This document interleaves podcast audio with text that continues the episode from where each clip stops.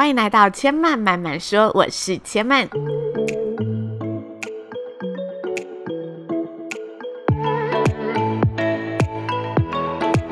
目前频道在 iTunes Store、Spotify、Google Podcast 都听得到。喜欢的朋友，欢迎帮千嫚订阅并留言评论，让更多人可以认识千曼慢慢说喽。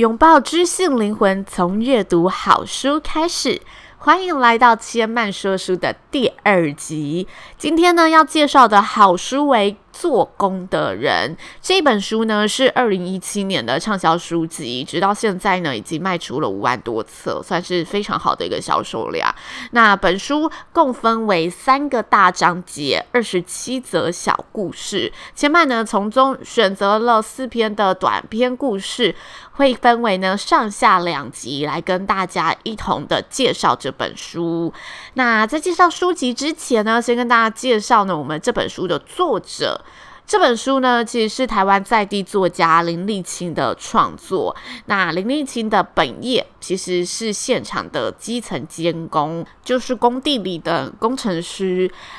那作者在工作之余呢，也非常喜欢写作，内容多是生活中与工人的故事，也有外籍配偶啊、槟榔西施啊，就是他生活中会接触到的人物为故事。那在二零一六年的时候，因为母亲住院开刀，作者就在医院里面陪伴母亲养病。这时候划着手机，看到网络上有许多对于八家将的批评，他觉得跟自己认知的不太相同，就在网络上发表了自己对于八家将的心得。没想到文章发布之后呢，引起许多人的讨论以及好评。那之后出版社的编辑也看到了，总编辑呢就联络他，与他洽谈有没有兴趣出书啊的一些相关事宜。于是作者呢，听一听之后就觉得非常有兴趣，他整理了过去在平常生活中写的这些文章，花了两个月的时间去把它整理成这本书。那作者曾经嗯跟大家说过，他自己写书的初衷并不是要去颠覆社会阶级，而是想要忠实的呈现劳工的生活，希望借此反映出社会的确存在着。阶级的差异，然后让社会大众看见这些基层劳工的处境，并且共同的思考，让工人的形象不止出现在提神饮料的广告中，让大家可以重新认识这些劳动者的价值，给予他们应有的尊重。其实这本书的遣词用句相当平易近人，是本很好阅读的书籍，但却会因为这些不假雕琢的文字，让故事显得非常的平实真切。那文章的第一章节呢，命名为《工地人间》，写着许多作者在工地世界里看到的事情。在这一章节中呢，千曼最喜欢的一篇文章是最后一篇的。故事，这个故事呢，名称叫罚单。故事是这样的：作者在工地看到一对负责呢外墙砌砖的工人被开单，女工呢年约五十岁上下，几乎是快要跪下来的程度，在哀求着。环保局的公务人员不要开单。那环保局开单的事由呢，是污水污染。因为砌砖的工作之前，他们需要先让红砖有一定的湿润度和吸水率，才不会造成后续呢在粘合砖块的时候，红砖因为缺水而吸附走呢砖块和砖块之间水泥砂浆的水分，造成砖块间的粘着不够牢固。而这对呢被开罚的夫妻，当时就是在用水浇制红砖，但因为水流过红砖之后会带走砖块上面的灰尘嘛，然后就流到了人行道，因此市政府的环保局就来开单了。那依作者的工作经验，这种事情通常是默默吃下一张一千二的罚单，然后跟公务人员承诺说之后会用水车清洗人行道就没事了。但没想到这一次环保局他判定的污水内容为事业污水的罚单。事业污水呢，不是一千二，而是一开呢就是六万元起跳。因此，被开罚单的夫妻呢，就觉得欺人太甚，怎么样都不肯签名收下这个罚单，就聚集了许多旁观的人们，还有警察啊、里长都到了事发现场。随着围观的人越来越多，在旁听了一下处理过程的作者呢，忍不住大声地说：“这种事就开个一千二的罚单就好啦，哪有开到六万元的道理？”那正当作者想继续说话的时候，突然间。对街的巷子，洗车行中冲出了一名正妹女侠，骑到围观的人群当中呢，帅气的停下了机车，指着环保局的人员大骂：“你这个死胖子，他妈的就是欺负人！”叭叭叭叭，就开始屌三字经。那这时候呢，警察就赶紧拉开这一名女孩，那名女侠，告诉她不要妨碍公务。但民众就开始跟着女侠的气势，鼓噪的定调，这则案件就是恶官欺民案。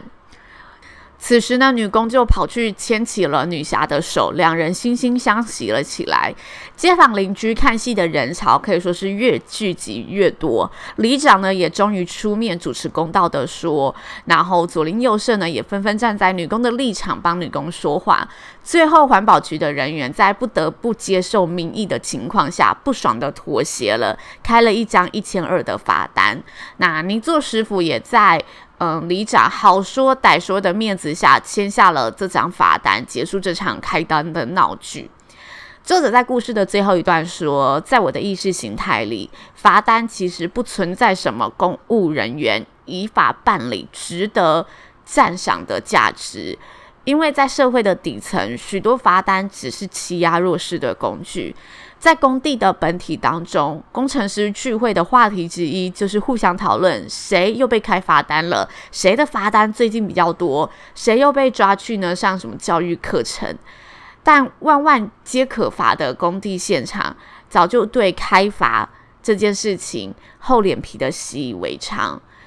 对于罚单，他始终不知道要说什么，因为说了也没用。为了工程能顺利完成，不会因为这张罚单而跟公务人员起冲突、被刁难，通常只能选择默默的吃下罚单，如同天要笑雨，官要开单，生而为奴，逆来顺受而已。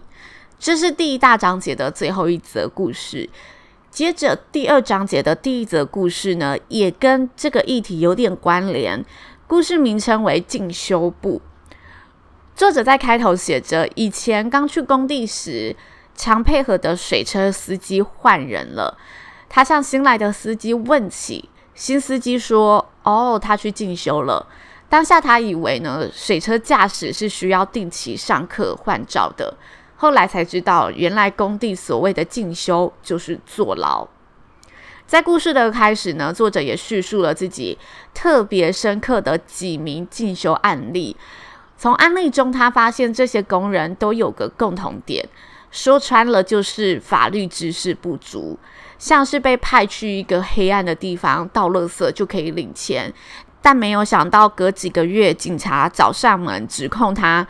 当晚倒弃的那些垃圾其实是污染物。由于他手机呢也找不到当时派工的。电话记录找不到那个联络人，摄影机里面的人也的确是他盗了这些垃圾，所以在面对呢确证确凿的指认时，他也没钱请律师，然后也不知道怎么解释，没法交代清楚这些缘由，就被抓进去关了，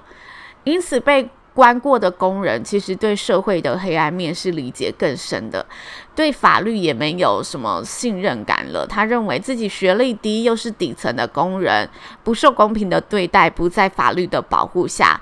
流传着有钱判生，没钱判死，法律只是保护懂得他的人和请得到律师的人。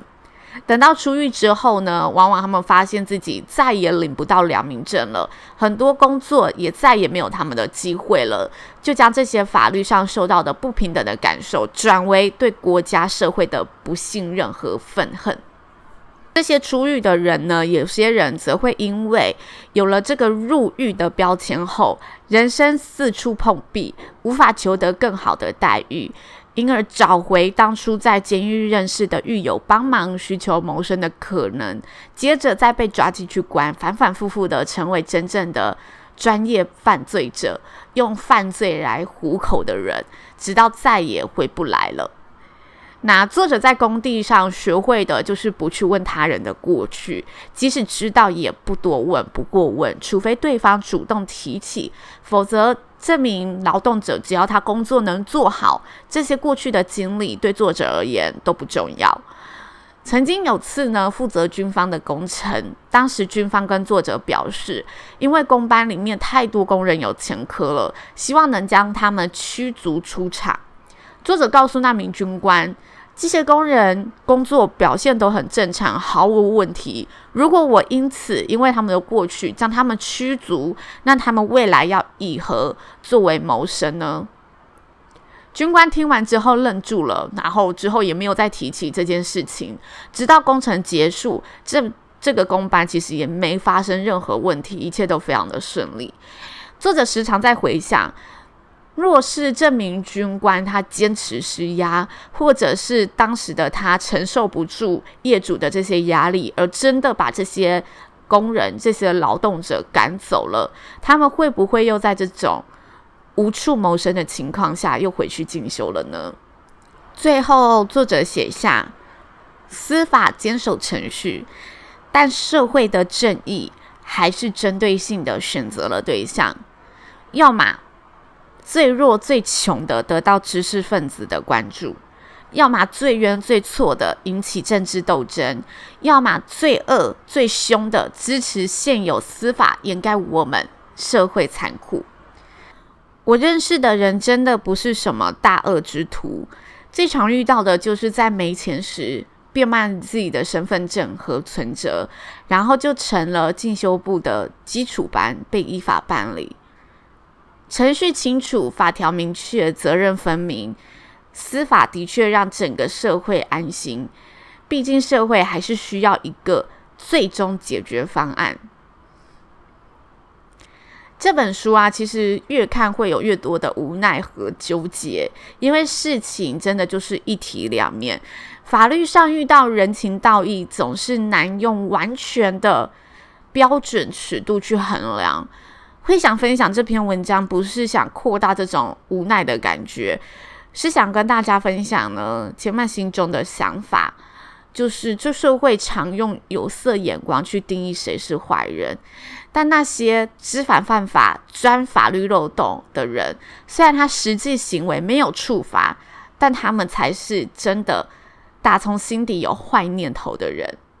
这是千曼在看完这章节后心里有的一个感触。那如果听到这里有兴趣的朋友，也欢迎可以买书来看看，或者下礼拜四呢，可以再回来千曼的节目收听千曼下集的说书分享。下集的故事呢，会有更底层、更真实、更揪心，有点逼近撒狗血的八点档，但却真实的让人沉重的一些故事内容。那以上就是千曼这集节目的分享喽。如果大家听完有任何的想，想法心得也都欢迎可以留言告诉千嫚。最后提醒大家，千嫚慢慢说，目前在 iTunes Store、Spotify、Google Podcast 都听得到，并且每周二、三、四都会更新，分别是三个不同的系列。喜欢的朋友也欢迎帮千曼的频道呢留言评论，让更多人可以认识千曼慢慢说喽。千嫚慢慢说，下次再来听我说，拜拜。